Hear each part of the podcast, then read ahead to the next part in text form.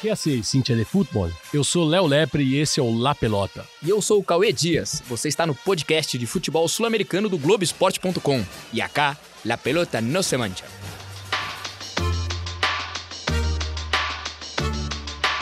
Yo me equivoqué y pagué. Pero. La pelota no, la pelota no se mancha. Abreu tiró.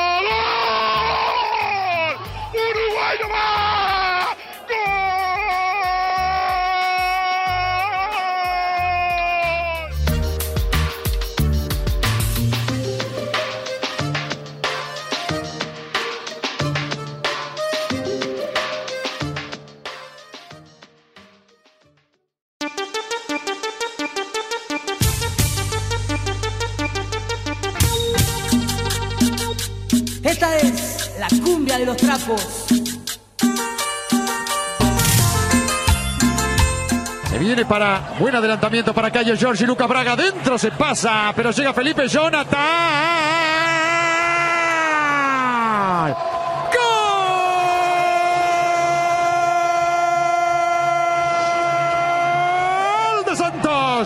Lo hizo Felipe Jonathan 40 minutos. Señoras y señores, abre el marcador Santos. En Mira Belmiro, Santos 1, Boca 0. Felipe Jonathan lo hizo. Está todo preparado, el bombo y el trapo para salir. El jugador Caftar Juan, el ecuatoriano de frente, va a marcar. Viene Fluminense, el Marco Cayo, viene Paulista, gol. Gol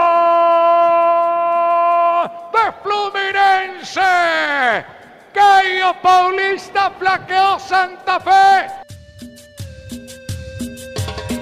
Borracho, yo voy cantando. Pelota que la tiene ahora, la va manejando Albert Huerta, avanzando Huerta, entregando con pierna izquierda para que traiga a Luciano Agüed y meta el centro. Viene Agüed, pelota que va arriba, segundo palo, un pivoteo, San Pedri, gol de Católica, gol de Católica, gol de Católica, gol de Católica.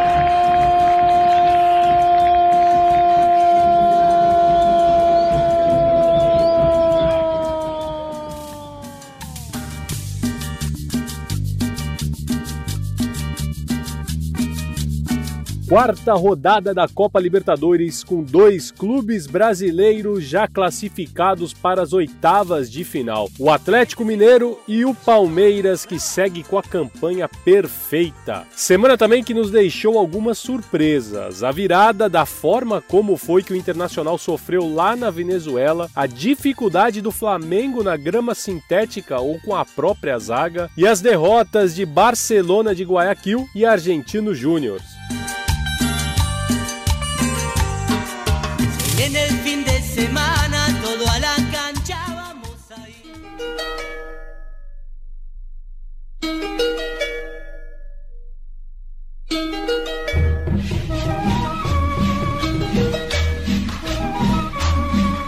Vamos começar com o nosso tradicional giro da Copa Libertadores. Primeiro no grupo A, Universitário 1, Defensa e Justiça 1. Não dá para dizer que o resultado foi de todo ruim para o Defensa e Justiça, até porque a rodada ajudou, né? Mas diante do time mais fraco e em crise deste grupo, era para ter voltado do Peru com os três pontos de uma tranquilidade maior. O time do BKSS não jogou mal, porque isso até acontece pouquíssimas vezes, aliás, mas perdeu muitas chances claras e foi castigado com um gol do Universitário já no finalzinho da primeira parte. Teve o brilho necessário para buscar o empate que saiu claro com ele, Brian Romero. Brian não, né? Brian Romero uma criatura de Hernan Crespo. A ansiedade agora fica pelo confronto entre Del Valle Defensa e Justiça na Argentina, o que tudo indica será uma briga de foices no escuro. Independente Del Valle 0, Palmeiras 1. Este Palmeiras copeiro está sobrequalificado para a próxima fase da Copa Libertadores, porque quando teve que jogar bem foi lá e jogou, e quando teve que fazer o famigerado jogo inteligente, também foi bem espertinho para isso. Foi com o time mais fechado enfrentar o temido Del Valle em seus domínios e o resultado impôs a primeira derrota do time equatoriano como mandante na história da Libertadores. De quebra, com a derrota do Argentinos na quarta-feira, o Palmeiras é o único time com a campanha perfeita. O português Abel Ferreira, técnico do Verdão, falou depois do jogo sobre essa postura mais defensiva do Palmeiras. Olha, uh, a minha função enquanto treinador é estudar os nossos adversários, é perceber o que é que fizeram no presente e no passado e perceber que outras equipas vieram aqui que conseguiram ganhar. E não foram assim muitas e as que vieram aqui a uh, procurar um jogo com intensidade saíram daqui humilhadas. E portanto uh, eu juntamente com os jogadores a estratégia de jogo foi partilhada com os jogadores tivemos uma conversa entre nós. É a minha primeira vez que jogo em altitude enquanto treinador quis ouvir todos os meus jogadores, os mais experientes, os mais novos, e traçar uma estratégia planeada entre nós. E portanto, hoje a estratégia tática uh, não foi minha, foi dos jogadores, foram eles que, que me ajudaram, foram eles que se comprometeram para uma estratégia tática que poderia ser a melhor para conseguirmos vencer aqui o nosso adversário e portanto quero, quero dizer que tenho a certeza absoluta que muitos dos jogadores que eu hoje treino no futuro poderão ser grandes treinadores porque hum, hoje vimos aqui uma equipa que hum, teve a arte e o engenho de saber bem defender. Con la zurda parece que le va a pegar o no. O solo después de encarará así con la zurda. Vega, gol. Gol del Palmeiras. Encontró un penal de la nada. 42 minutos 30.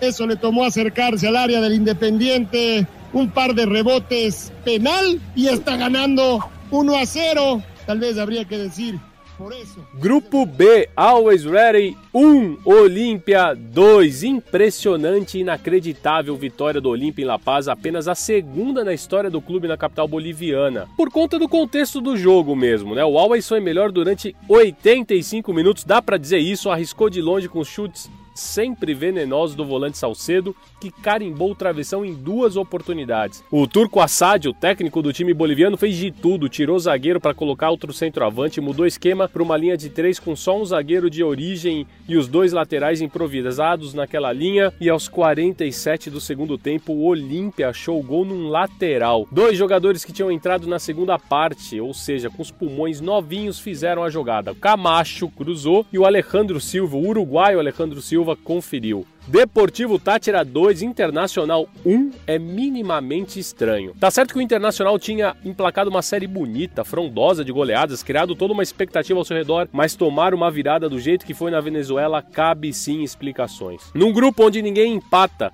até um pontinho na bagagem de volta já seria comemorado. Escuta esse dado sobre a queda de rendimento do Inter na partida. Antes do primeiro gol, foram 13 finalizações do Colorado contra apenas 3 do Tátira. Depois de Galhardo abrir o placar, o jogo inverteu completamente. Foram 11 chegadas tanto para Inter quanto para o time venezuelano. É perigoso dar esse tipo de vacilo num grupo tão embolado. E o espanhol Miguel Ángel Ramírez falou depois do jogo e explicou que o time sentiu cansaço na sequência desta temporada. Creo que com o passar dos minutos el campo nos fue comiendo piernas. Creo que acumulando también cansancio de, de, de toda esta secuencia de partidos que hemos tenido, que llevamos cuatro jugando al tercer día. Va cambiando con Nelson. Escuche, Nelson escuche, va en diagonales al centro. Pégale, pégale. Nelson le tocó. Quedó para Nelson para el empate. Al fondo se metió. Golazo. Golazo. Golazo. Golazo.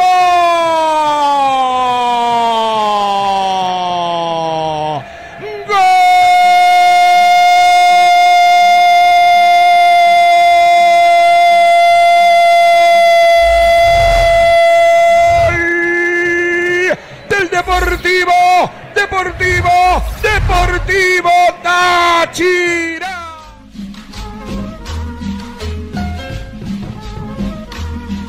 Grupo C, Strongest 2, Barcelona de Guayaquil 0. Só para deixar o grupo ainda mais confuso, o líder e pomposo Barcelona foi até La Paz e surpreendeu a todos com uma derrota absolutamente fora de qualquer plano, inclusive, arrisco dizer, do próprio Strongest. O Barcelona errou rigorosamente tudo Espanta até que eles tenham acertado o local e o horário do jogo. Tava com o time completo, não poupou ninguém e o bom zagueiro paraguaio Riveiros falhou feio no primeiro gol e depois o time todo foi na mesma sintonia na hora que sofreu o segundo. Destaque para o veterano colombiano Reynoso, autor dos dois gritos da feliz noite passenha do Strongest. Santos 1, Boca Júnior 0. Vitória gigantesca do Santos. Não foi a melhor apresentação do time, mas o baile que o Lucas Braga deu no Bufarini foi futebol de outro tempo, viu? O Boca até começou bem bem, mas depois do tento marcado por Felipe Jonathan numa gritante falha defensiva do Schneiser, eram seis defensores contra apenas dois jogadores do Santos na área, o time argentino caiu muito. Pavon ainda tentou tirar algum coelho da cartola, mas eles já nem sabiam mais onde estava a própria cartola. O Tevez saiu no segundo tempo para a entrada do Soldano numa das substituições mais inexplicáveis das últimas quatro décadas em qualquer esporte, eu confirmo. Agora, o Boca tem um super clássico no horizonte e dependendo do que acontecer, o barquinho pode até virar pro Miguel Ángel Russo lá, hein? Quem falou pelo lado do Santos foi o auxiliar Marcelo Fernandes, já que o estreante da noite na Vila Belmiro, Fernando Diniz, foi expulso. E ele me deixou muito tranquilo, me chamou, mandou tocar, a gente deixou ele com o rádio lá em cima e nós ficamos ali embaixo sempre no contato, eu sempre perguntando pro Edu, auxiliar dele, o que ele queria e a gente procurou passar tudo aquilo que ele que ele falava lá de cima, a gente enxergava também. Ele nos deixou muito à vontade. Se viene para buen adelantamiento para Calle Jorge Lucas Braga dentro se pasa, pero llega Felipe Jonathan.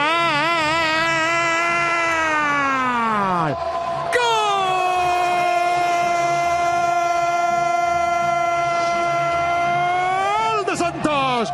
Lo hizo Felipe Jonathan 40 minutos. Señoras y señores, abre el marcador Santos. En Mira Belmiro, Santos 1, Boca 0, Felipe Jonathan. Grupo D, Júnior Barranquilha 1, River Plate 1. Era assustador o ambiente para o jogo em Barranquilha. Na transmissão dava até para escutar as bombas estourando do lado de fora do estádio. A partida foi paralisada no primeiro tempo porque o gás lacrimogênio chegou até o gramado e os jogadores sentiram os efeitos. Não havia a menor condição de se realizar um jogo de futebol, mas às vésperas de uma Copa América que tem final prevista para Barranquilla, inclusive, ninguém queria recuar, nem o governo colombiano e nem a própria Comebol. A gente fala mais disso daqui a pouquinho, mas vamos falar do jogo então. O Borca, que está atravessando um ótimo momento, abriu o placar para o Júnior Barranquilla e o River, que jogou a maior parte do tempo com um time recheado de reservas, pensando justamente no Super Clássico do fim de semana, e empatou com Paulo Dias no apagar das luzes o River melhorou muito também quando entraram os titulares. No Maracanã, Fluminense 2, Santa Fé 1 venceu o Fluminense, mas não foi nada fácil. Tanto que depois de alguns avisos sofreu um belo gol de Gonzalez. Aí teve que correr duas vezes mais atrás da vitória, né? O Fred marcou o gol de empate e se tornou o terceiro maior artilheiro brasileiro na história da Libertadores com 22 gols. Marcou com aquela calma e perícia que são peculiares do Fred, né? A virada veio numa arrancada de desenho animado do jovem Caio Paulista com um passe de cinema do Casares. O Fluminense tem mais um jogo em casa ainda contra o Júnior Barranquilha para encaminhar bem essa vaga e viajar para a última rodada lá em Buenos Aires contra o River Plate sem tanta pressão. O recordista Fred, no momento tão iluminado, falou depois do jogo. Me sinto feliz, sensação assim de que as coisas estão acontecendo da melhor forma possível. A gente está numa sequência muito forte, principalmente de logística, né, viagens e enfim, só tende a, a ficar cada vez mais pegada e mesmo assim a gente está se sentindo muito bem fisicamente, muito ao trabalho da comissão. Va Fluminense ganando desde afuera el toque queda para Fred puede empatar vamos el remate mira el empate rápido gol! Gol! De Fluminense duró poco la dicha dejaron espacio se quedó celebrando Santa Fe y aparece un veterano de mil batallas, Freddy empata el juego en Maracaná. Fluminense con Fla tiene uno. Toda la jugada de Kaiki y el delantero que no perdona el palo de la mano derecha. La tiró fácil. ¿Quién lo marcó? Lo dejaron rematar. Uno Fluminense, uno Santa Fe. Este es el fútbol, señoras y señores. Bom, para quem assistiu ao jogo entre Júnior Barranquilla e River Plate, ou Atlético Nacional e Nacional, ou até o jogo do Galo, né, contra o América de Cali, assustou e muito, chamou muita atenção o barulho das bombas que estouravam do lado de fora, principalmente do estádio Romélio Martínez lá em Barranquilha. Eu particularmente acompanhei o jogo por uma rádio colombiana porque eu queria escutar os relatos dos profissionais, dos colegas de profissão que trabalhariam naquele dia, naqueles jogos, e todos esses relatos eram assustadores. Ficou bem claro que ninguém queria estar ali, né? Nem os jornalistas, nem os jogadores, nem a população que protestava do lado de fora queria que uma partida de futebol fosse disputada num momento tão conturbado, que já dura mais de duas semanas e que começou contra o presidente Ivan Duque, que sugeriu um aumento nos impostos através de uma reforma tributária. Também fica bem claro o interesse da Comembol e das autoridades colombianas em fazer tudo acontecer com uma suposta normalidade, entre aspas, né? Já que, como eu disse, em um mês nós teremos a Copa América na Colômbia, sediada em parceria com a Argentina. É claro que as barras colombianas, que há algum tempo se caracterizam pelos seus projetos de convivência pacífica, inclusive através de um coletivo chamado Barras Colombianas por la Convivência, se engajaram nos protestos, aderiram às pautas e também foram às ruas tomaram parte principalmente na segunda demanda dessas manifestações, contra uma polícia violenta e repressora. A gente escutou o Felipe Munhoz, o Pipe, que é líder da barra Los del Sur, que conduz um trabalho importante na Colômbia, tentando integrar as torcidas do país de uma forma a acabar com essa violência. A Barra Luz del Sur é a barra do Atlético Nacional de Medellín. Ele nos explicou o que está acontecendo por lá. Eh, lo que está ocurriendo es que el gobierno nacional, que es un gobierno de derecha, eh, quiso implementar una reforma tributaria en la que los principales eh, perjudicados éramos la clase media. Pero mientras tanto, Colombia fue un país que hizo un gasto militar muy grande en pandemia, que tiene un montón de gastos burocráticos muy grandes. El presidente tiene un programa de televisión todos los días donde no dice nada. Hay más corrupción que nunca. Y bueno, y todo esto pues lleva a lo mismo de siempre, a desigualdad y a un montón de situaciones que en acumulado hicieron que la gente se cansara.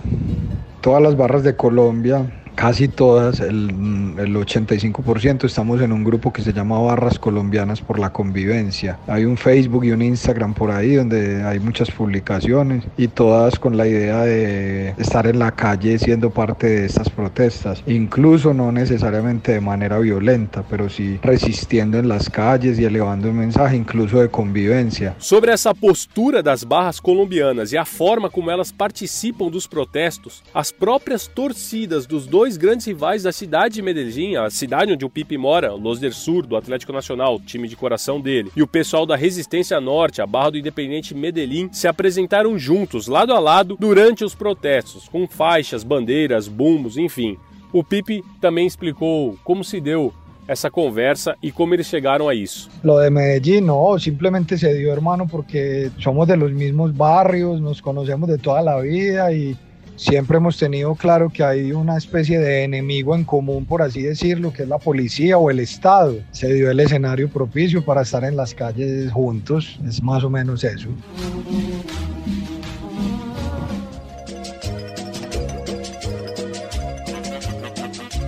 Y si cantamos un poquito, por favor. Y si saltamos también. Y si saltamos un poquito, por favor. É chegado o momento do nosso Cortita e al pé, com as três notícias rápidas e curtinhas pegaditas al pé sobre coisas que você precisa ou não saber sobre o futebol sul-americano.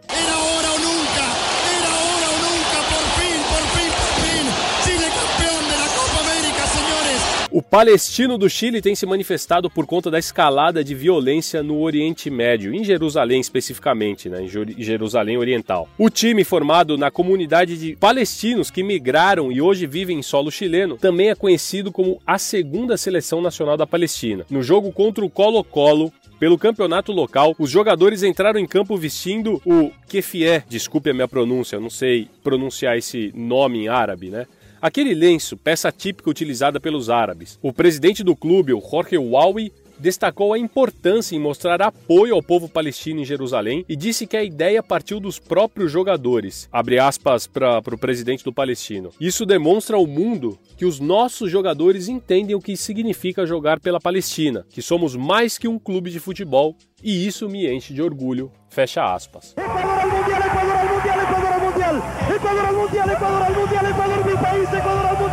Aos 35 anos, com passagens pelo futebol europeu, ficou 10 anos no Manchester United. Antônio Valência, que estava jogando no Querétaro do México, anunciou a sua aposentadoria. Valência, que está com um problema no joelho, foi um dos melhores de sua geração, disputou quatro Copas América e duas Copas do Mundo pelo Equador. ¡Vamos, Todavía! todavía Argentina, viejo nomás.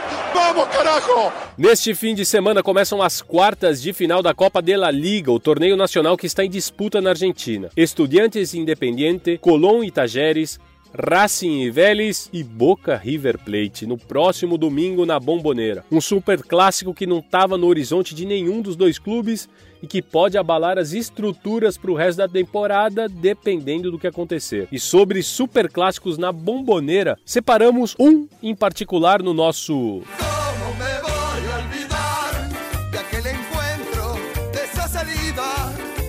Este é um capítulo curioso da história deste encontro entre íntimos rivais. No super clássico válido pelo Apertura de 92, o Boca recebeu o River e vencia por 1 a 0 com gol do uruguaio Sérgio Manteca Martínez. O árbitro marcou um pênalti a favor do Milionário, tinha chance de empatar, a cobrança seria executada por Hernan Dias no gol às margens do rio Riachuelo. Foi então que o protagonismo passou para o outro lado do campo, onde estava o goleiro Comisso, do River, hoje técnico do Universitário do Peru. A torcida do Boca tirou um rádio de pilhas na direção do arqueiro do River. O aparelho caiu no gramado e foi prontamente apanhado pelo camisa 1, que virou de costas para a cobrança do Hernan Dias, sintonizou alguma estação para escutar o destino que a cobrança teria.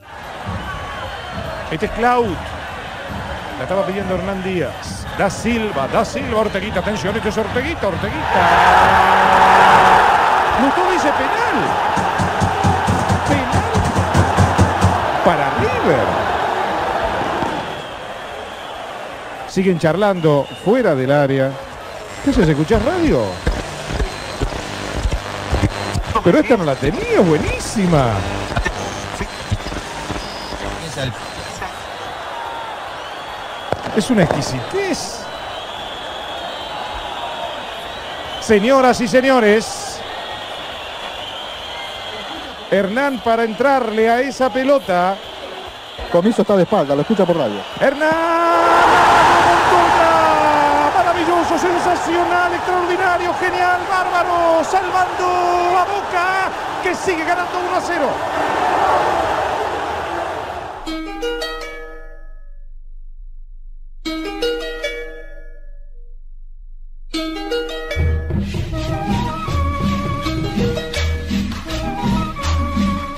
Voltamos com o giro pela semana de Copa Libertadores, Grupo E, Grupo do São Paulo, Sporting Cristal 0, Racing 2. Olha, se o Racing conseguiu um resultado em Lima que o coloca numa posição confortável nesse grupo, antes de qualquer coisa, precisa agradecer ao seu goleiro Gabriel Arias, tem atuado de forma paranormal nos últimos jogos. Salvou a academia de levar pelo menos três gols antes de conseguir marcar o primeiro. Pise balançou no cargo, mas depois que o time garantiu lugar na fase final da Copa de la Liga, vai encarar o Vélez, o torneio nacional, né, lá da Argentina Argentina, os jogadores têm corrido além do habitual porque parecem estar realmente fechados com o técnico. Entrou com o time reserva diante do Cristal, mas a vitória só veio quando os titulares foram a campo. E aí, destaques para Mena, que foi bem demais, Nacho Piatti, muito bem, fazedor de golaços, e Chancalay, olho nele, hein, rapaziada. No Uruguai, Rentistas 1, São Paulo 1, a pressão interna por títulos levou um São Paulo reserva e com muitos garotos ao mítico centenário. Eram sete jovens criados em Cotia, entre os 11 que iniciaram a partida contra o Rentistas. Um Rentistas muito honesto, de boa campanha na Libertadores, vai, vai ser agradável vê-lo jogando a Copa Sul-Americana, aliás. O estreante Orejuela abriu o placar aos 4 minutos para o tricolor, mas o restante do primeiro tempo foi todos os uruguaios. Eles empataram 10 minutos depois que o zagueiro Gonzalez também numa cobrança de escanteio em bola parada. Vitor Bueno teve a chance da vitória num pênalti defendido por Rossi, e aí vale a gente contar um pouquinho da história do Rossi, o goleiro do Beach Colorado, que era reserva, mas já construiu construiu uma fama interessante de pegador de pênaltis. Foi assim que ele ganhou a titularidade ao defender três cobranças em sequência na semifinal do Campeonato Uruguaio contra o Liverpool. O técnico Hernan Crespo falou e falou como poucas vezes, bravo e incomodado com as constantes perguntas sobre o time reserva utilizado no Uruguai. Mandou até um ó. Oh, as situações são muito claras em São Paulo. A diretoria se dedica a escolher entrenadores, el entrenador de escolher jugadores y jugadores de jugar. Corner que va a tomar San Pablo. Ángulos que conforman las tribunas. América y Colombia. Va a levantar el centro de la izquierda. 1, 2, 3, 4, 5. Sarracimados. Contra el punto penal donde hierve la Cocoa. Va a buscar el equipo paulista. El partido está 0 a 0. Recorremos 3 minutos y medio por Oriental. Para todo el país. Va a venir el centro. Viene el centro. Primer palo. Cuidado. Peinaron. Gol. Para mí Alves. Gol de San Pablo, señores. Peinó y ganó el primer palo. Vino el centro desde el costado izquierdo. La peinó en el vértice derecho del área menor. La pelota se le coló por arriba a Rossi que quedó parado haciendo vistas como suplicándole al cielo que no se colgara del ángulo. Y la pelota entró en el tornillo. Passa a ganar el equipo paulista. Grupo F, o grupo que não tem brasileiros, mas é um grupo muito legal, né? O Argentino Júnior perdeu para a Universidade Católica por 1 a 0 lá na Paternal e a expulsão do demônio Halt com meia hora de jogo, merecidíssima, aliás, né? Condicionou tudo que veio depois. O Halt ficou irritado com a marcação do zagueiro Fuentes e numa jogada ali no cantinho do campo, num ricão escuro, meteu-lhe uma pernada de Kung Fu. O Argentinos ainda tentou um sufoco, mesmo com um homem a menos, mas era muito difícil. E foi Zampedri, também argentino, este homem que faz da pequena área propriedade privada, quem deu o triunfo à Católica, que enche de esperanças o time chileno, que era tão desacreditado por todos vocês. Atlético Nacional 0 e Nacional do Uruguai 0. O encontro começou já com uma hora de atraso por conta da dificuldade do time uruguaio em deixar o hotel. Enquanto os jogadores colombianos já se aqueciam no gramado, o Berres e o seu seus companheiros estavam aos gritos lá pelos corredores de carpete do hotel que o time uruguaio ficou alojado perto lá na cidade de Pereira, perto do estádio. Depois teve mais uma confusão na chegada do Nacional ao estádio e o placar zerado foi só uma, uma simples lembrança do que aconteceu naquela noite. Como já insistia, esse é um grupo mais equilibrado. Né? Todos os times têm chance de classificação, faltando só duas rodadas e com todos eles alternando bons e maus momentos. É o, é, é o grupo mais equilibrado, junto também com o grupo do Internacional, que está todo mundo com seis pontos.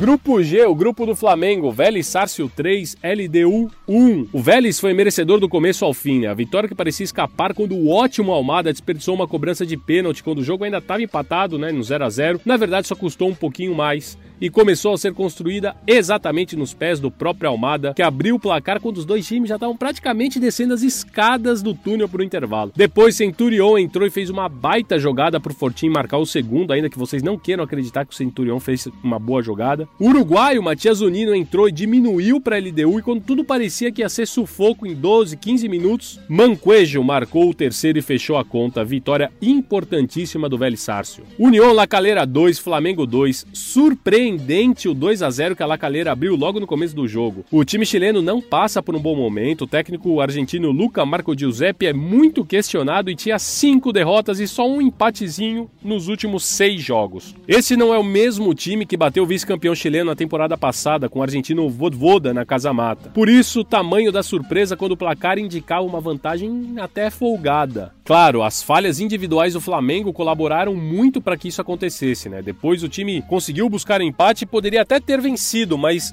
o alarme dispara quando se passa sufoco com um time que sequer vai se classificar para a Copa Sul-Americana como terceiro no grupo. O técnico Rogério Ceni falou depois do jogo e falou sobre os constantes erros da defesa ou erros individuais do Flamengo. O erro individual ele faz parte do futebol coletivo. Eu não estou aqui para condenar, cumprir nação aqui para tentar consertar, corrigir, melhorar. Isso é o que nós precisamos fazer a cada dia.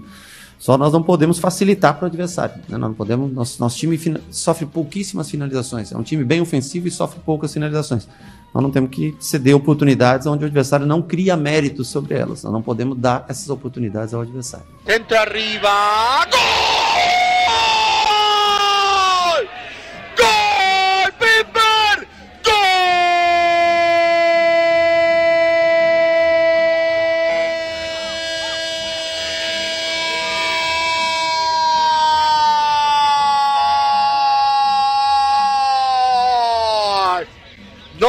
Puedo creer.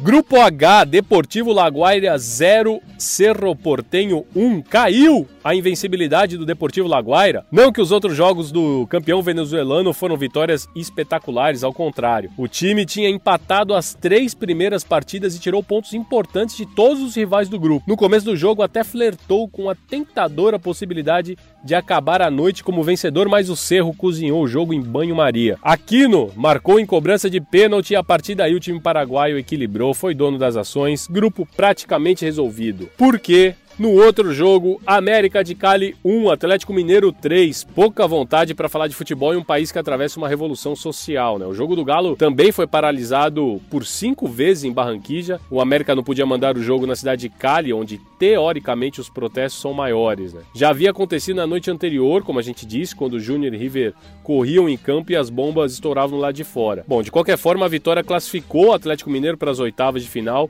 e mais um ótimo jogo do argentino Nacho Fernandes. Até parece que ele come pão de queijo desde que era PIB lá em Caeté. O técnico Cuca falou sobre ter que jogar né, numa situação tão complicada como a que a Colômbia vive atualmente. Eu não tinha passado de, de parar uma vez, aconteceu isso, não me lembro.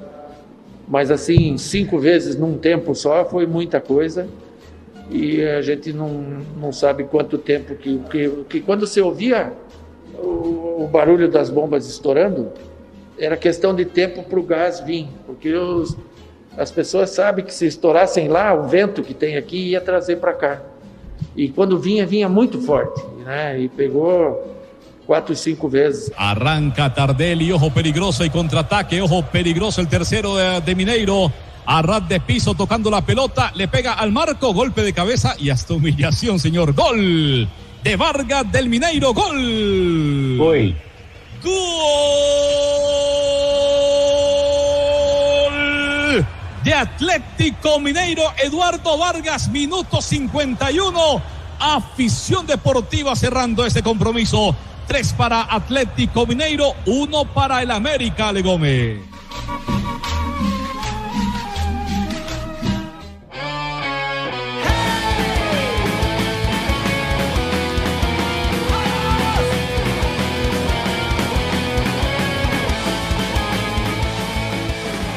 Ao som da banda colombiana 3 de Coração, do meu amigo Pipe, quem colaborou com este episódio, chegamos ao fim de mais um La Pelota no Semantia, edição Cortita e pé. Lembrando que você encontra o La Pelota no Semantia no ge.globo podcasts e também no seu tocador favorito de podcasts, na Apple Podcasts, no Google Podcasts, no Pocket Casts e também no Spotify. Assine e siga nosso programa no seu tocador, que aí sempre que tivermos um episódio novo ele vai aparecer para você. O La Pelota tem a produção, roteiro e apresentação de Léo Lepre a edição primorosa e fundamental del PIB Bruno Palamin, a curadoria de El Petiço Dias, que tá voltando, e a coordenação de Rafael Barros e do André Amaral.